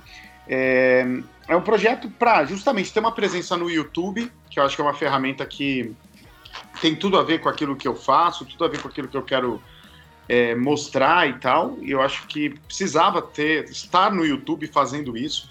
Ele é um canal, é um projeto que eu faço covers das músicas que eu gosto, tanto de anime quanto de tokusatsu, mas que ele tem a pegada de ser, serem covers que não são. A gente não depende da moda, né? Tem muitos canais no mundo inteiro de covers de temas de anime que são é, que vão seguindo a moda, né? Sai um, um, desenho novo, a pessoa faz a música nova e para conseguir a audiência das pessoas que querem ouvir aquela música, que estão assistindo, né, e tal. É, o que não tem nada de errado, né? Tem um monte de amigo que faz desse jeito. Mas eu nunca quis fazer exatamente assim. Eu sempre quis pegar as músicas que marcaram a minha vida, as músicas que eu gosto de verdade. Muitas delas são lado B, não é nem abertura, são músicas né, incidentais, de trilhas e tal. E fazer a minha própria versão, com arranjo diferente e tudo mais. Então foi dessa ideia que nasceu o Anison Lab. O Lucas Araújo, ele comprou a ideia completamente e a gente fez um trabalho, pô, assim, que eu, eu gosto bastante. É um trabalho bem insano, né? Porque tá, durante mais de ano a gente ficou toda semana lançando músicas novas, né? Então é, é um trabalho é, exaustivo, assim. Mas a repercussão é muito legal. A gente conseguiu um público muito bom, público no Japão muito legal, até um público no Japão que não conhecia é, a minha participação no Jam Project, né, na banda. Então foi, foi bem interessante ver isso, né? E eu não vejo a hora de voltar. Né? Hoje eu estou fazendo, estou produzindo um disco novo, então eu estou tentando focar na produção desse disco. É, tanto que a gente vai voltar agora com músicas novas no canal de 15 em 15 dias, né? E não toda semana, justamente para ter um respiro para fazer as outras coisas, mas o canal vai voltar. E, é isso aí, a gente vai voltar já com um monte de música legal de tokusatsu de anime espero que o pessoal curta. É impressionante, cara, porque o, eu, o YouTube, ele vai me direcionando músicas, né, de vocês ali. E eu, o incrível é que não, não, termina, cara. Eu falei, caraca, mas eles gravaram isso aqui também, é eu não sabia. Aí termina e vem outra, eu falei, caramba, essa também. Então, tipo. É, é muito, né? Muita coisa. É muita Mais coisa, cara. Músicas, é, pois é, cara. Então fica até difícil falar, pô, por que vocês não gravam essa? Pô, ele deve ter gravado, provavelmente. o Anisson Lab, ele é a cara do trabalho do Ricardo Cruz, né? Que ele é, tem muita. Ele atinge muitos públicos, né? E tem de tudo no Anisson Lab. Tem até um, uma turnê internacional do Anisson Lab que eles vão para Mendoza, né? É no sim, Sim, sim, sim. Foi nosso primeiro show internacional. Foi incrível, foi incrível. América Latina tem bastante adesão, né? Não é só aqui no Brasil, né? de um modo geral, anime. Sim, sim, mas o Brasil é um, é, é um absurdo, né? Nos outros hum. países aqui, nossos vizinhos, é bem menos. Eles hum. viram bem menos, né? Eles viram o, o Toshi na época, ele tinha os direitos para América Latina de uhum. Flashman, por exemplo. Assim, Flashman, sabia que Flashman foi dublado em espanhol aqui no Brasil para Argentina, para o Chile. Sério? Caramba. Foi dublado na BKS, cara. É, é muito louco. E alguns, alguns dubladores são brasileiros. O, por exemplo, Green Flash, ele é dublado pelo Orlando Vigiani, que é o Taqueiro, falando espanhol. Ele é o Green Flash. O, aí o outro eu esqueci, é um outro dublador super famoso fazendo a voz do Dr. Keflin. Muda, né, os dubladores, mas tem um dublador nacional que dublou Flash em espanhol para América Latina. Acho que Giban fez algum sucesso, Peru, hum. Colômbia, não sei, tem, tem, tem que dar uma olhada lá, mas tem alguns seriados que fizeram uma passagem assim, pela América Latina, mas não, não acho que nenhum deles é, foi tanto sucesso quanto, sei lá, Jasper foi aqui.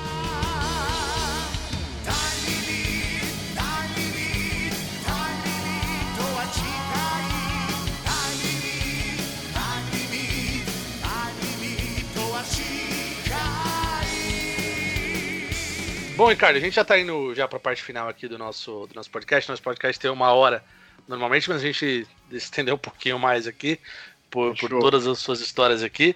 Mas só pra, pra gente fechar aqui, até pra, pra gente ouvir sua opinião também, né? É, dessas questões que a gente tá tendo aqui, né? Da Topflix e tudo mais, né?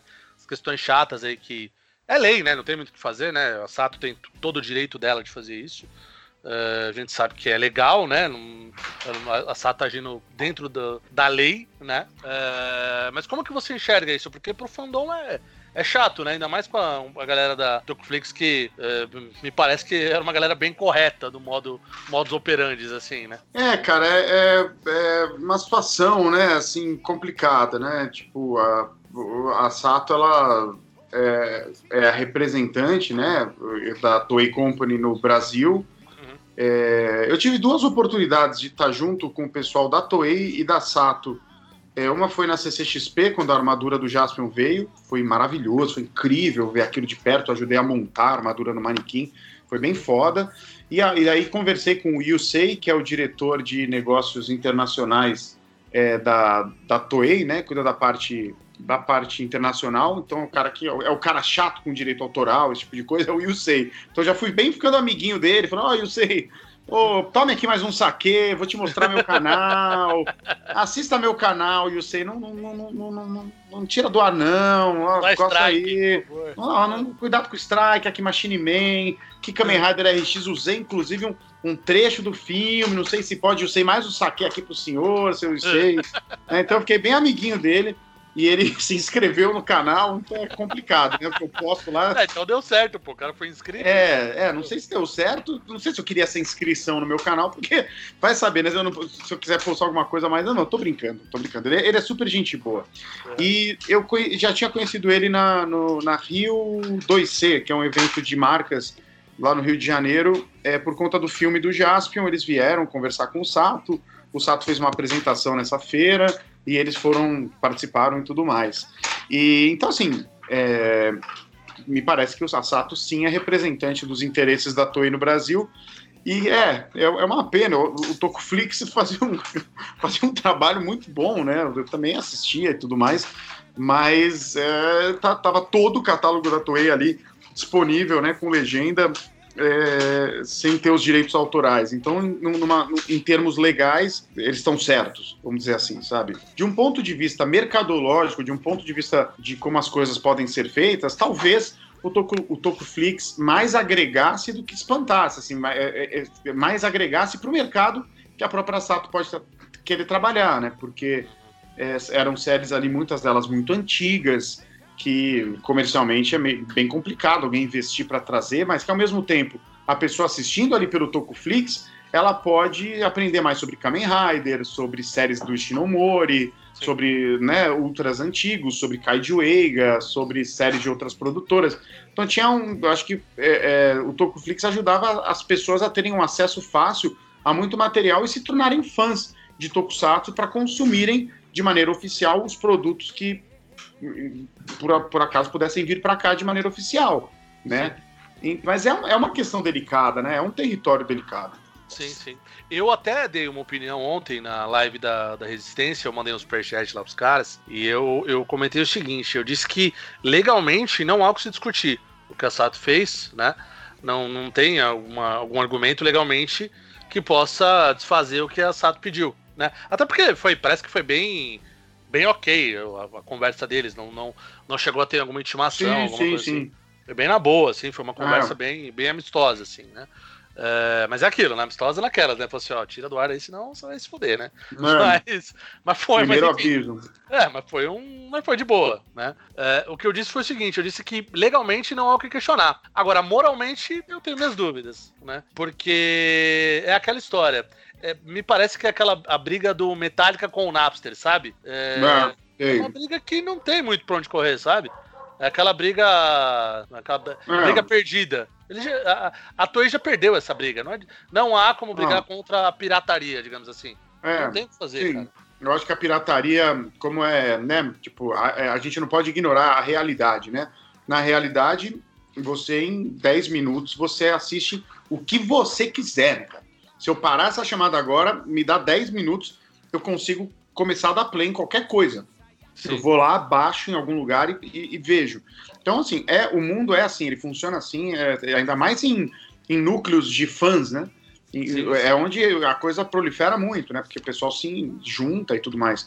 Agora, pois é, eu também acho que isso poderia ser utilizado a favor dos produtos que eles lançam, né? Se o Sato tá lançando Tokusatsu, quer trabalhar Tokusatsu aqui, é, a Toei e o Sato podiam, vamos dizer, fazer vistas grossas. Obviamente, Tokuflix não vai ve veicular as coisas que estão licenciadas, né? Os produtos estão licenciados. De repente, tira os Kamen Riders mais recentes também, que po podem vir para cá e tudo mais. Mas eles poderiam, sei lá, aproveitar as coisas como elas são, por mais que estejam fora da lei, para fomentar o mercado, para que mais pessoas conheçam esse, esse gênero, né? Mais pessoas vejam outras séries e se tornem fãs. E passem aí a evento, passem a comprar bonequinho, passam a dar audiência, passam a né, fazer o mercado de tokusatsu, que ainda é muito pequeno no Brasil, crescer, né? Exato. Porque é aquela história, né? Se a Sato for ser a paladina dos direitos autorais aqui, vai ter que tirar todo mundo do ar, então. É complicado. É, né? Não vai é conseguir. complicado. Esse Sim. problema. Vai cair um, vai surgir três no outro dia. É. E vai ser uma luta em glória da Sato. E muita coisa tá com, com torrent, né, também, que não, é. não dá para tirar do ar, né? Então tem. Enfim, é, é, bem complicado, né, cara? É bem complicado. Eu acho que sim, as coisas têm que operar num âmbito, na medida do possível, é, oficial, original, pagando os direitos de tudo, mas existe a realidade. A realidade tá aí. E você tem que dançar conforme a música em muitos casos, né? E a gente tem muitos exemplos aí na indústria fonográfica, Isso. na indústria do cinema, na indústria das próprias séries de outros estilos e tudo mais, de casos em que os produtores conseguiram tirar proveito da pirataria Sim. e não lutar contra ela, sendo que é uma batalha que já, já é perdida, né? A Sony, a Microsoft, com o PlayStation 3, ou desculpa, o PlayStation 2, o Xbox 360, o PlayStation 1, eles tiraram proveito da pirataria, principalmente no, aqui na, na América do Sul, mesmo no, no, na América do Norte, enfim. Uh, eles usaram a pirataria a seu favor. É. Sim. Né? Então, enfim. Mas é, é, é, um assunto polêmico, porque assim, o Japão, cara, o Japão é, assim, eles é, é um país em que as coisas funcionam como antigamente ainda. É um país que não tem pirataria. Tem pouco, né? Tem pouco, tem pouco. Em relação ao Ocidente, é quase nada. Então, assim, eles a mentalidade deles é tipo é, é, um crime hediondo assim você um net um Tokuflix para a cabeça de um executivo da Toei é um, é um crime hediondo. Tem que tirar isso do ar, tem que prender os responsáveis, entendeu? Sim. Então, sabe, a, a Toei sabendo, eu conversei com o pessoal da Sato, eles falaram que a Toei sabia da existência do Tokuflix e tal, e foi, houve um pedido de tipo Porra, pede pros caras tirarem todo o nosso catálogo praticamente do ar, ele, pra, entendeu? Eles encaram de uma outra maneira porque a sociedade japonesa se estrutura de uma outra maneira. Lá eles ainda compram CD, eles ainda compram DVD, Blu-ray, hum. a mídia física lá ainda é, sabe, eles estão. Pô, a discografia do Jump Project entrou, se eu não me engano, esse ano, no começo desse ano, pro Spotify. Não Nossa, tinha. não tinha? É, não tinha. Então eles são, eles engatinham muito. É, da, da, diferente do Ocidente que voa, né, com as tecnologias novas e redes sociais e logo, logo tudo muda e a, o, o, jeito com, como que se comunica. É, se, se transforma completamente. No Japão, não, ainda é muito a moda antiga, tudo. Sabe, a televisão ainda é um grande, uma grande mídia. Os youtubers no Japão já existem, tudo pra caramba, inclusive. Mas é um, foi sempre um pouco mais tardio, entendeu? Então a briga por direitos autorais é, é, é muito forte no Japão. Sabe? É uma coisa que não existe lá dentro do território deles, existe muito pouco.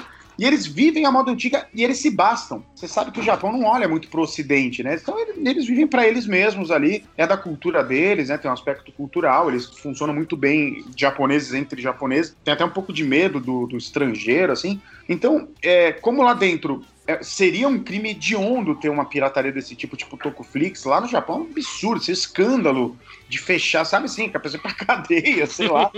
então, quando eles veem algo assim, eles aplicam a mesma mentalidade que eles teriam lá dentro, entendeu? Só que uhum. no resto do mundo é diferente. Então, então é, é um assunto bem interessante. Daria para fazer um podcast só sobre isso. Sim, sim.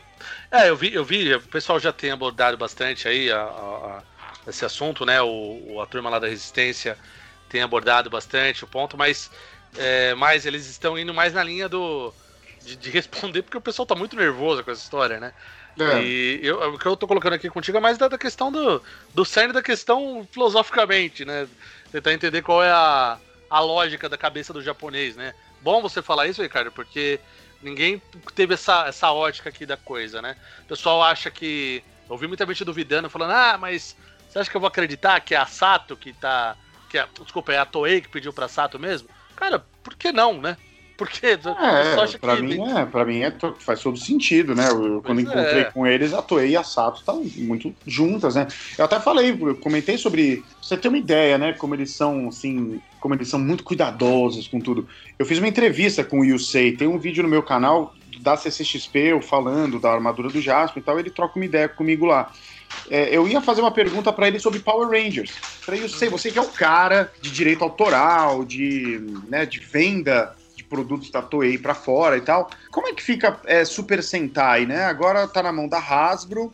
E mas é aquela velha pergunta, né? Mas eu queria ouvir da boca dele.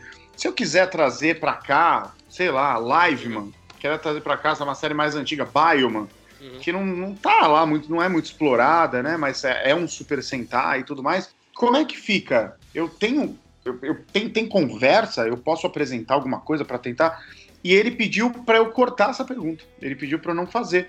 Porque falou: eu não quero falar sobre esse assunto em público. Porque, entendeu? Você entende o excesso de cuidado? Tipo, para qualquer não teria problema falar sobre o assunto, dar a opinião dele, falar como que é a regra, né? Porque a gente ficou sem saber qual, né? O que se passa. Então ele pediu para eu nem, nem mesmo tocar no assunto durante a entrevista, sabe, para não gerar nenhum tipo de entrar nesse território aí dos direitos e tudo mais. Então o japonês tem essa cabeça muito assim. Perguntei para ele, inclusive, do trailer do, do, da animação em 3D fantástica do Segnini, né, do Rafael. Sim, sim. Que inclusive foi o cara que fez o On The Rocks, meu clipe, né, o robô voando lá. Quem não viu o clipe depois ah, foi ele que YouTube, fez? Foi ele que fez, foi ele que fez. Ele é, pô, a gente se conhece desde essa época aí. E eu, né, ele falou que assistiu, achou foda, achou demais, achou incrível. Falei, mas isso, isso, isso tem problema com vocês, Toei, com essa parte de direitos? Ele falou assim: tem, tem problema sim. Falei, mas e, e, e, e aí? Ele falou: ah, a gente optou por fingir que não viu. E é isso. Caramba, cara. Então, assim, tem problema. Tudo tem problema, entendeu? Tem, tudo tem problema pro Japão, cara. No, no Jam Project é a mesma coisa, assim, sabe? Teve vezes que eu precisei gravar vídeos pro, pro Jam, assim, para entrar na, na, na, em vias oficiais do Jam. Eu não posso estar com camiseta com marca, tipo Mario Brothers, não pode. Eu não posso ter é, filmar com a minha estante de fundo, porque tem revistas ali que tem personagens. Eu não posso nem mesmo, cara, uma coisa muito louca que eles me falaram. Ele falou: evita me, até mesmo filmar na rua, porque pode ter Caramba. pessoas andando na rua que tenham com camisetas e pode passar. A hora que eles falaram, pode passar um carro com o som alto e tá tocando uma música que a gente não tem os direitos, a gente não pode usar o vídeo. sabe? Caraca. Então é esse nível. O Japão é esse nível. Se o Sato está representando a Toei Company, esse é o, o nível é esse, entendeu? É, então é coerente que tenha, eles tenham ido atrás do, do Tokuflix. Então é, é provável até que de repente, pelo contrário, eventualmente a Sato esteja até, um, digamos, abrandando um pouco a Toei do que ah, eu, é, possam pedir, né? É. é um chute, né? Não é, não é, é não é assim, informação, né? A Sato ela é representante da Toei, mas ela tem as coisas que ela licencia, né? Então, as coisas que a Sato licencia, tipo Jaspion, né, Flashman, Kamen Rider, tudo que tá no catálogo deles, eles têm direito de. Eles interessa pra Sato fiscalizar. Aí, ó, tá fazendo a camiseta pirata, tira da sua loja, porque eu tenho direito, você não veio comprar comigo. Você pegou a imagem imprimiu a camiseta. Então aí o Sato tem essa coisa direto que é a marca que ele trabalha. No caso do Tokuflix foi um pouco diferente, porque foi marcas que ele não tem no catálogo dele, mas ele, ele usou a, a, a, o papel de, de representante dos interesses da Toei. Então, assim, eu não sei os meandros da coisa, né? Então, tô assim, tô. Eu, eu não tenho. Eu não conversei, né, com, com a Sato é, sobre isso, como foi mesmo. Mas estou falando as coisas que eu acho, só. Tá certo, tá certo. É, é importante ouvir sua opinião, é muito legal o, o, ponto que você colocou, porque eu não ouvi ninguém aqui da, da Toconet entrar nesses, nesses meandros aqui. Não. O Ricardo né, respondeu, respondeu 100%.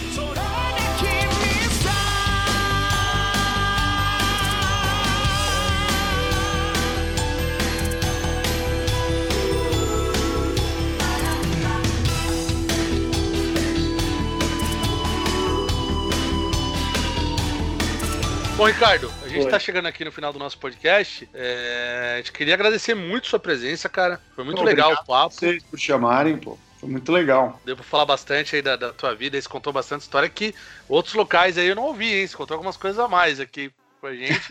Inédita. Sempre sai. Inédita. Sim. É, muito bom. E, cara, ficou o convite aí próximo, eventualmente, aí, um outro programa que a gente for fazer aí de Tokusatsu. Sinta-se à vontade aí já está convidado para voltar outras vezes aqui no, no Bearcast, viu? Muito obrigado pela, pela, pelo teu tempo aí, pela participação. Valeu, obrigado vocês pelo convite. Foi um papo bem legal. É bom falar do que a gente curte, né? Do que a gente gosta.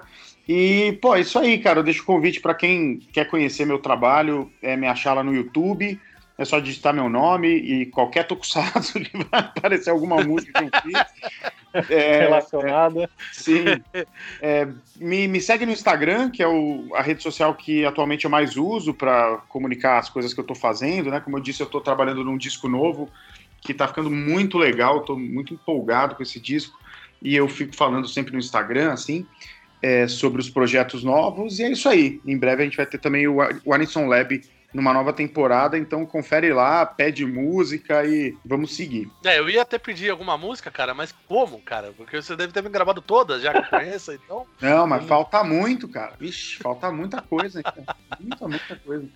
Só, quer ver? Do, do Black, por exemplo, do Black eu gosto da abertura, você já gravaram. Tem duas, inclusive. Tem é. a antiga e a nova que você fez. Sim. Do, o encerramento do... já gravei também. Já gravou também. Do RX, você gravou. Você gravou a abertura. Aquela... Não gravei o encerramento ainda. Não gravou o encerramento. Aquela é, é, que se chama Rica no CNX, você chegou Sim, a gravar também? Não, eu gravei para um especial que eu fiz e eu, eu gravei trechinhos de um monte de música. Aí tem um trecho dela lá no meio, mas gravar mesmo, assim, com arranjo. Eu cantei com o karaokê original. Já gravou, Ricardo? Qual? Mask Man, já gravou? Não, ainda não. Mask é legal. Ah.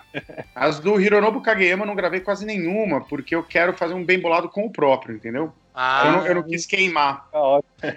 É justo, é justo. Do Bioman você chegou a gravar a abertura? Não, ainda não. Essa tá, no, tá nos planos. Boa. Ó, como então tem um monte. Tem coisa aí. Tá vendo? E outra, que nem eu disse, o canal ele não depende só dos grandes hits. A gente pode fazer é, músicas incidentais, né? Não tem problema nenhum. Sim, sim, sim. A do encerramento do Charivan, vocês já fizeram? Não, também não. Nossa, essa é foda, hein? Essa é. Essa é foda demais. Essa é louco. Aí, o encerramento do Gabanda, uma, uma versão maravilhosa, uma balada, também, né? Também, também é legal. Deixa comigo. Olha aí.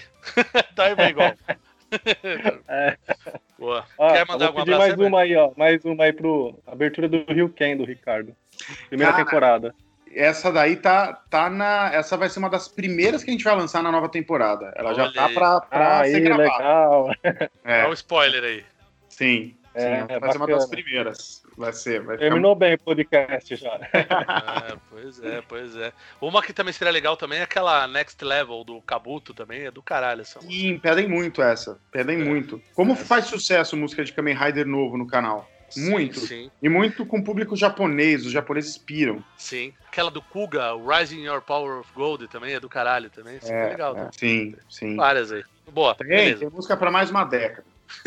É, vai fazer outro podcast só de música agora. Só de sugestões, é. podcast de sugestões pro Ricardo. Poder, um dia a gente pode gravar um podcast de música, falando sobre compositores, canções marcantes, ia ser legal. Pô, sem dúvida, a gente pode gravar sim, com certeza. Beleza. Baigol, quer mandar algum abraço, alguma coisa aí? Galera, muito obrigado por escutar aí o podcast até o final, escutar todas as histórias interessantes do Ricardo Cruz, claro. E agradecer aí que ele aceitou o convite, né, o Ricardo, mais uma vez. Siga a gente nas nossas redes sociais, que depois vai aparecer aí no podcast também, né? É, tá não, não precisa falar, porque a gente já deixou pré-gravado, porque primeiro que a gente esquece, né? Eu então... esqueço, já esqueci. Ah, eu esqueço todas, cara. Então, tipo, deixa aí gravado, deixa aí, então é isso aí. Deixa aí.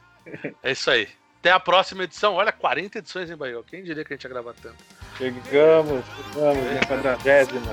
Muito pois bem. É, é. Abraço a todos, até a próxima. 知ら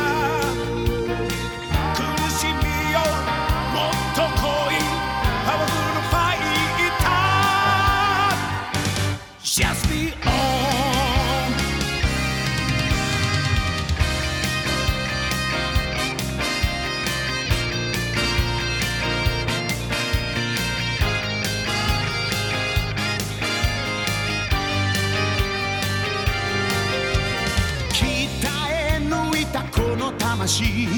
どんな悪にも負けないぜ。弾け飛ぶ。立ち上がる。もう一度ダッシュだ。